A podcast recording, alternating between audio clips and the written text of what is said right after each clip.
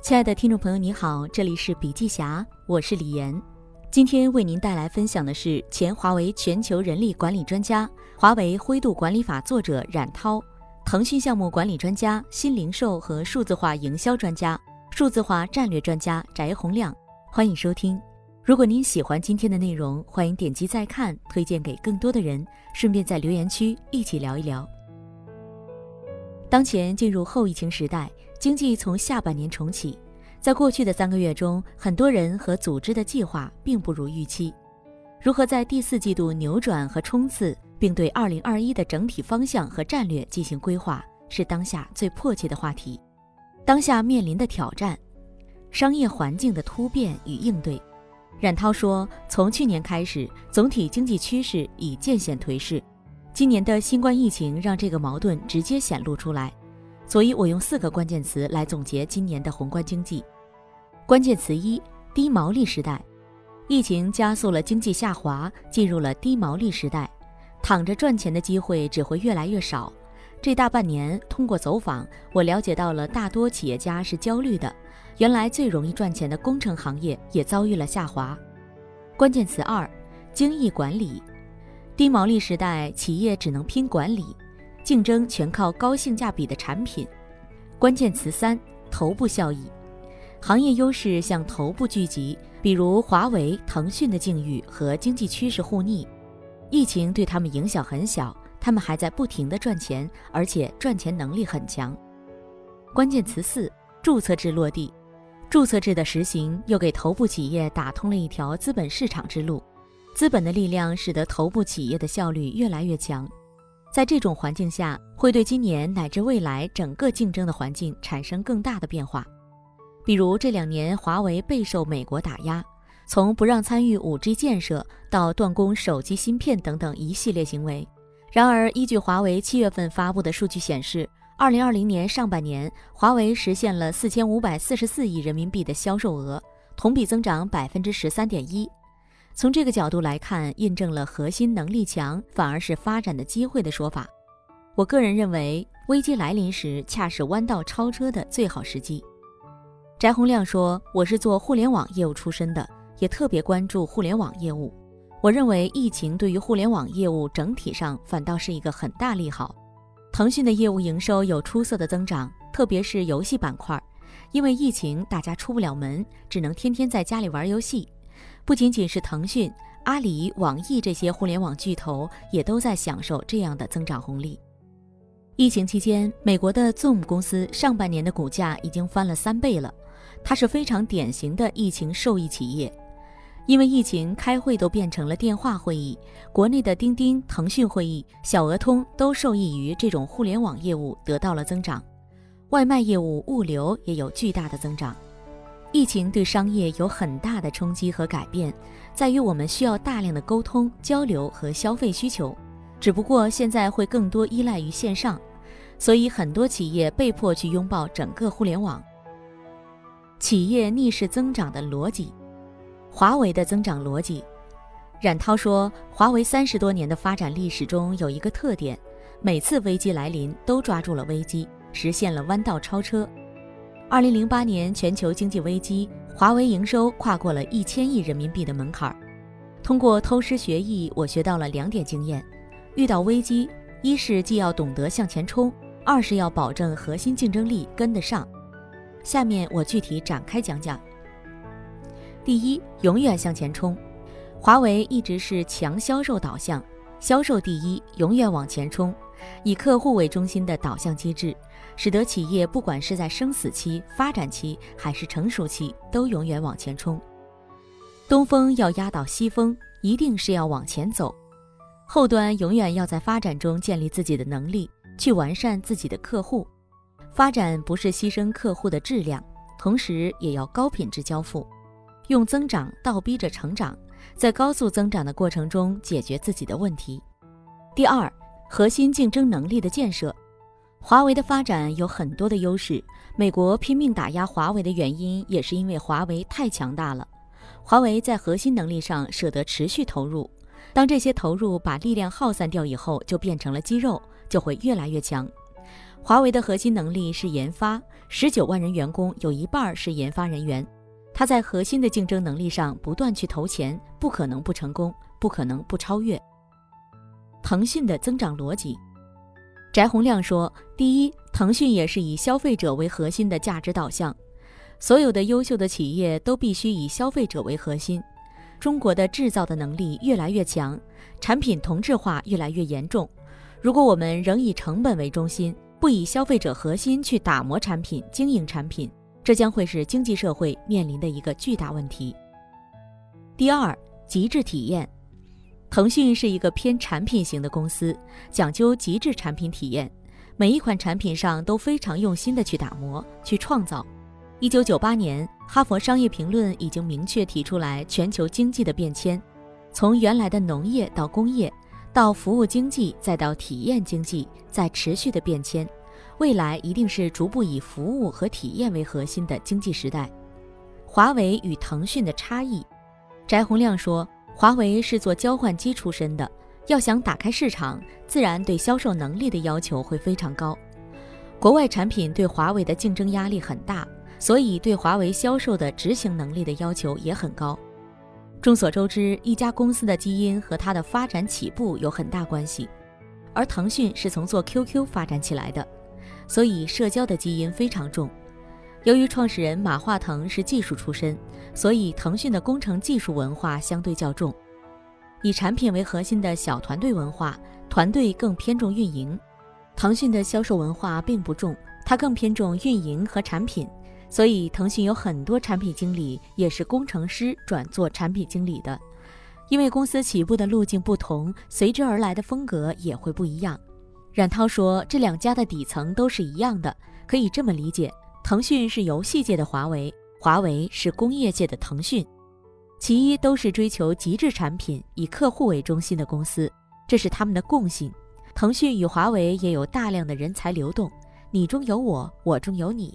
伟大的公司都有其伟大相同之处，底层逻辑是相同的，他们的基因很相似，他们的成功也是相似基因的殊途同归。其二，两家公司都有狼性文化，但狼性表现不一样。华为狼性是外显的，从团队士气、人员模型都可以看得出来，事事都要争先，处处都要做老大。腾讯是内敛的狼性，外表看不出斗志，但涉及产品事业时。腾讯的人两眼也会放出狼一样的目光，即华为人是一点就着的外显，腾讯人则是会潜移默化，其内心深处的竞争极为激烈。比如微信的诞生就是腾讯内部干掉了一个集团军的结果，一款产品都有多个团队同时进行，失败的一方直接出局，内部竞争比华为还残忍，而华为的内部竞争不会让失败者出局，资源上可以保证。从中也可以看到，C 端的流量竞争远比 B 端强得多。腾讯是以小团队构建的大公司，但它是以小体量的灵活的管理机制而胜出的一家公司，但本质上也是非常有攻击性、有进取心的。这体现了两个企业的共性和个性。所处的行业不一样，面对移动互联网风潮的打法也不一样。以视频会议为例，腾讯会议已被广泛使用，反观华为。虽然也做了视频会议系统，而且它的产品也经过了全球的极致认证，但对于 C 端用户，它的销售能力得不到体现，这就是基因的区别。所以伟大都有共性，但不一样的个性其实是因为行业的不同而显现出来的。直面冲击案例分享，翟洪亮说，第一个是教育行业，上海有一家做课程内容的教育公司，开发课程并卖给双师的教育机构。通过教育机构再来教学生，疫情来临，教育机构都关门了，这家公司就找到我们，让我们给他做数字化转型战略，解决教学线上化的问题。我们整个春节期间都在上班，开发人员无法集中到办公室，就各自在家开发，一个月内完成了三十万学生的线上化教学，转型非常成功，也帮助了很多教培机构度过危机。如果依照原有模式，将面临着大量的家长退钱，对教培机构产生直接的冲击，甚至破产倒闭。他也成功实现转型，帮助教培机构更好地走向线上化，顺利地把 B to B to C 模式转向 S to B to C 模式，深度赋能于教学机构，提供产品赋能，也提供品牌赋能，包括提供 SaaS 平台的赋能。第二个是餐饮行业，这个客户是一家规模化的面点工厂，主要客户是酒店，酒店的主要场景是宴席。疫情期间，人群不能大规模聚集，宴席也无法开办，这对公司是致命的打击。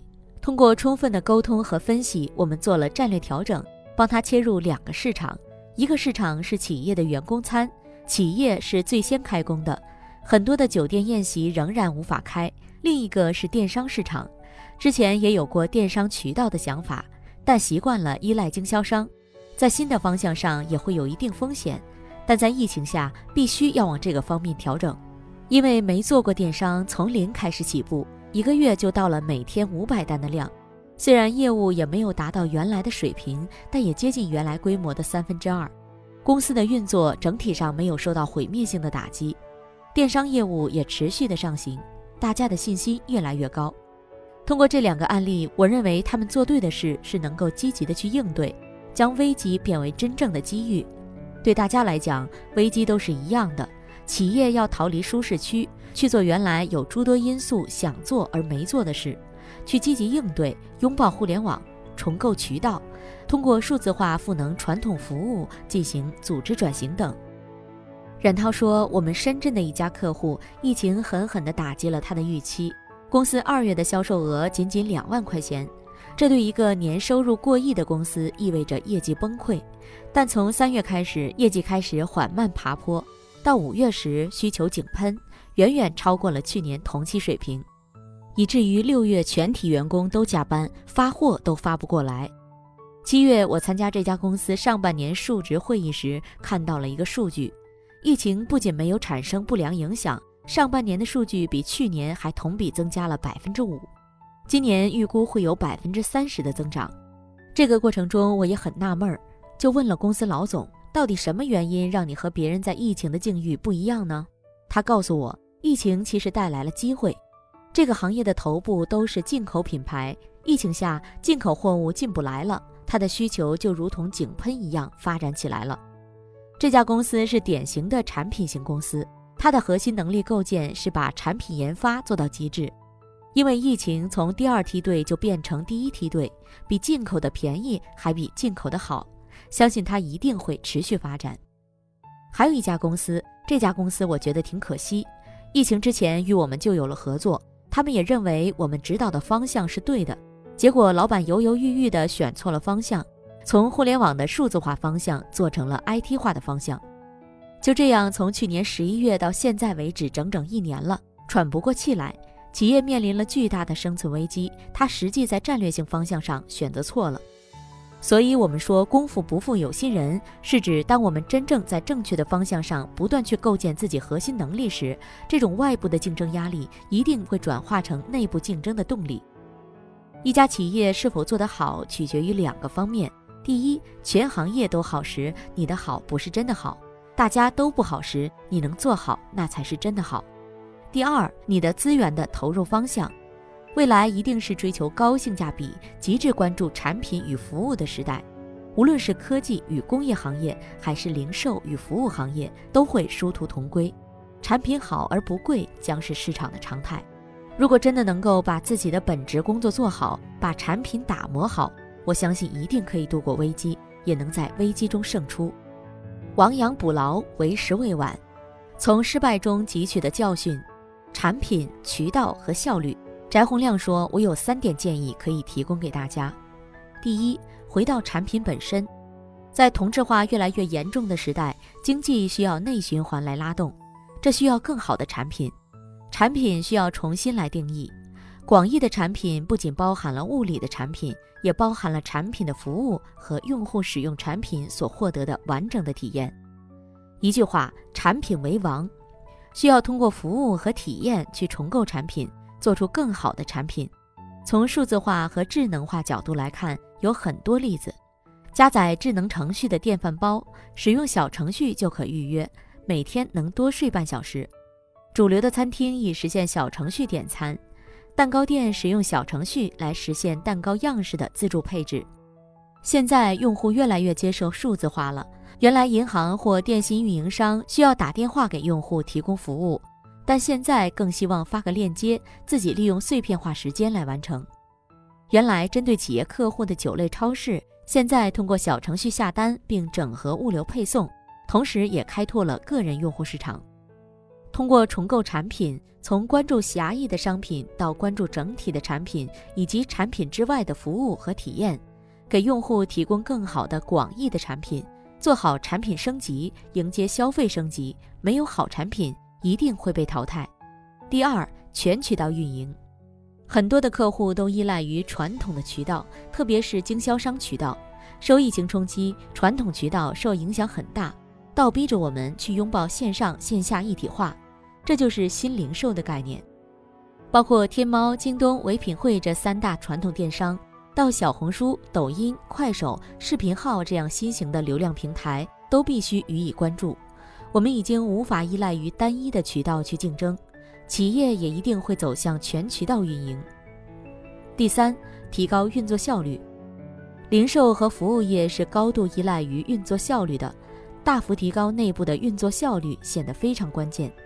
疫情期间也倒逼着很多企业的服务走到线上了，包括苹果的新闻发布会、华为的新闻发布会都是线上的发布会，因为不让聚集，门店大规模培训也走了线上。这些线上工具其实原本就有。只是习惯了传统的方式，逃离舒适区会很痛苦。我们需要更好的外力，才能发生巨大的改变。巴马茶叶也是利用互联网做门店的培训，效率都非常高。高度关注运作效率的服务和零售行业，利用互联网来提高它的运作效率，包括内部运作的可视化，都是非常重要的手段。小结一下，我提出了三个方面的建议：第一，重构产品。迎接消费升级，提供更智能化、数字化体验的产品。第二，全渠道的运营，从原来过于关注传统渠道到真正的线上线下一体化，全渠道的消费者运营。第三，依托于互联网，大幅提高沟通、协同、协作、培训的运作效率。理战略，盘差距，定策略，抓落实。冉涛说，在高科技工业和制造业领域，我总结了四个词：第一，理战略。越是危机时，我们越要停下来想一想，到底我们的核心竞争力是什么？现在竞争越来越激烈，到底要把能量、能力建立在哪里？我从今年二月份开始做直播时就提到过，企业家要去梳理他们的战略。当下又到了理明年战略时，但不能只看明年，要多看三五年。核心竞争力不是一两年能够实现的，所以专注做好一件事情，把自己核心优势做强做大，不管什么样的危机，我们总能够立于不败之地。第二，盘差距。今年八月，我参加了一个客户的经营分析会，一开就是两个小时，最后他们请我发言，我说你们白开了两个小时，讲了一些无关痛痒的事情，为什么不讨论核心问题？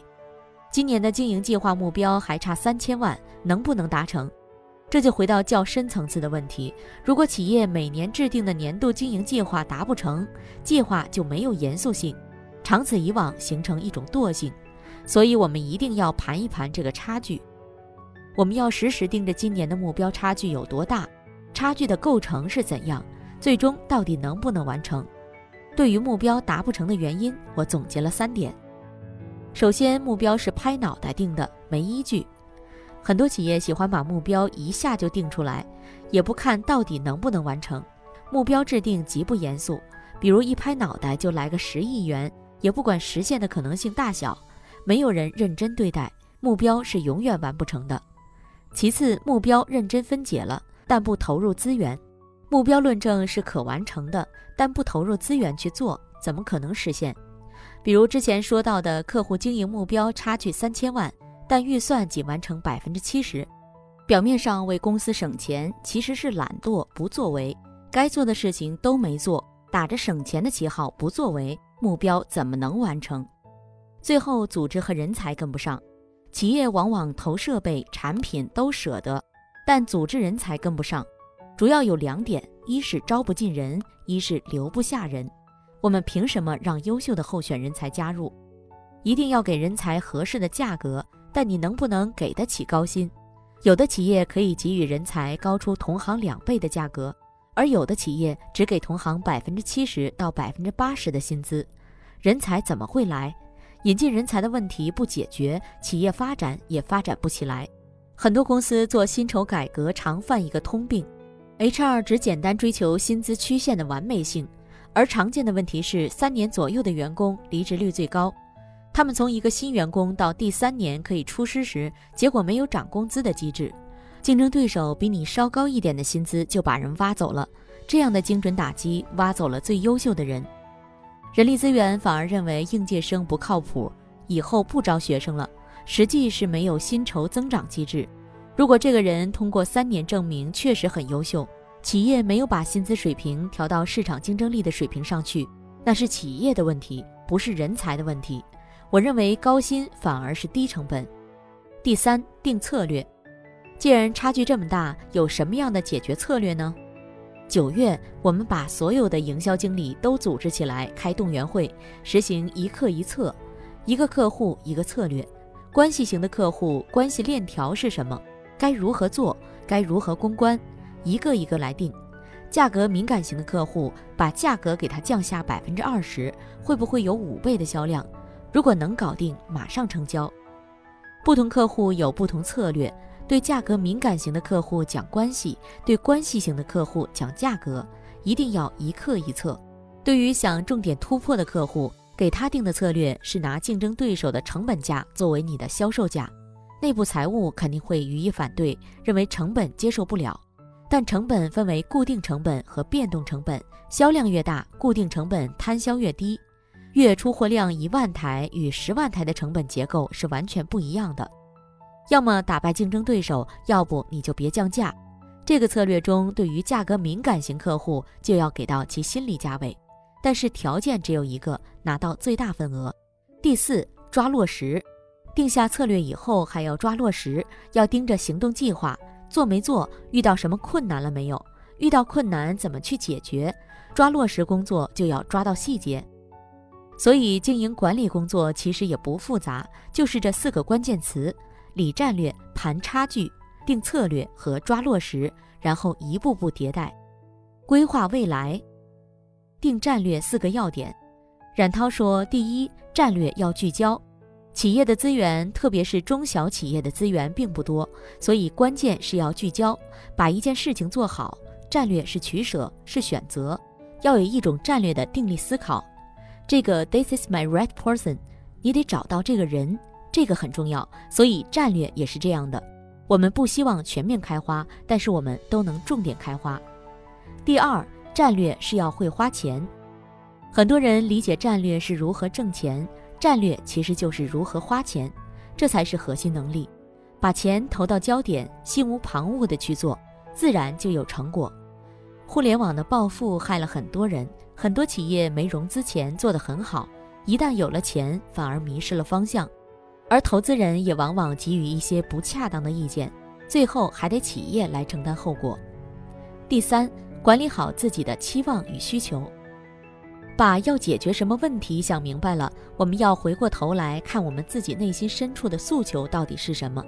我有一个发现，老想着赚点钱退出的人永远做不大，所以我把老板分为三类：第一类生意人，只要能赚钱就做；第二类做价值，他们追求的是为社会承担价值，缴纳税收，养活员工；第三类为改变世界。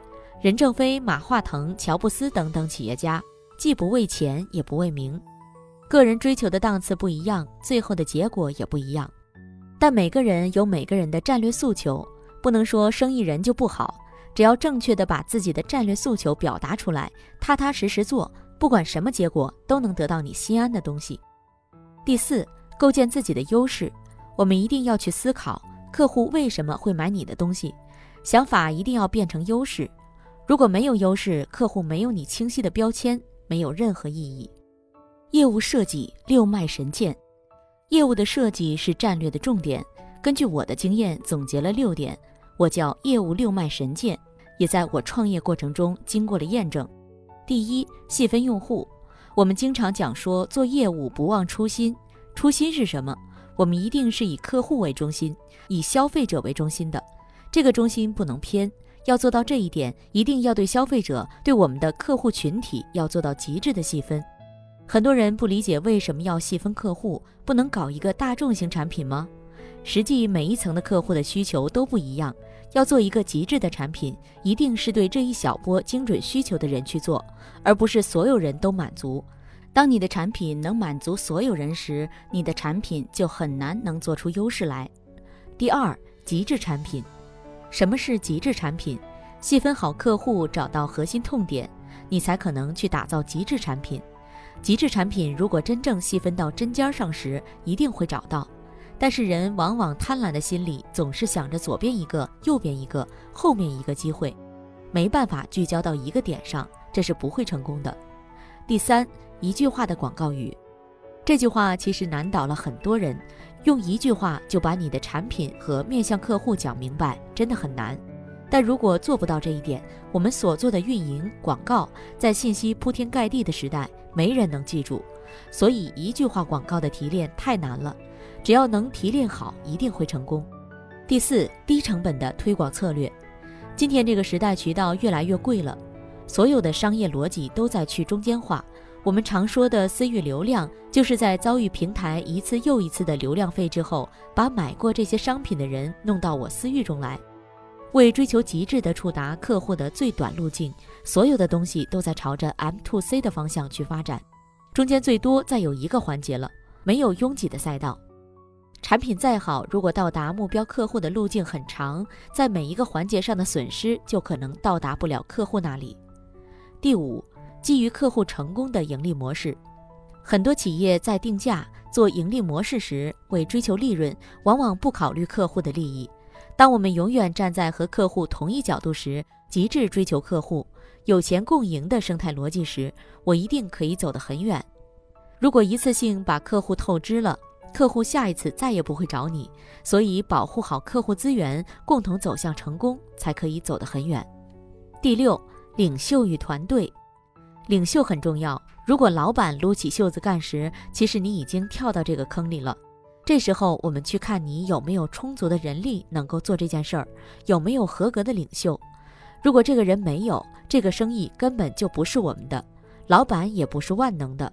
所以，我们要着眼于找到这样的人，这个事情就是你的。我们在构建战略时，是拿他当做投资人。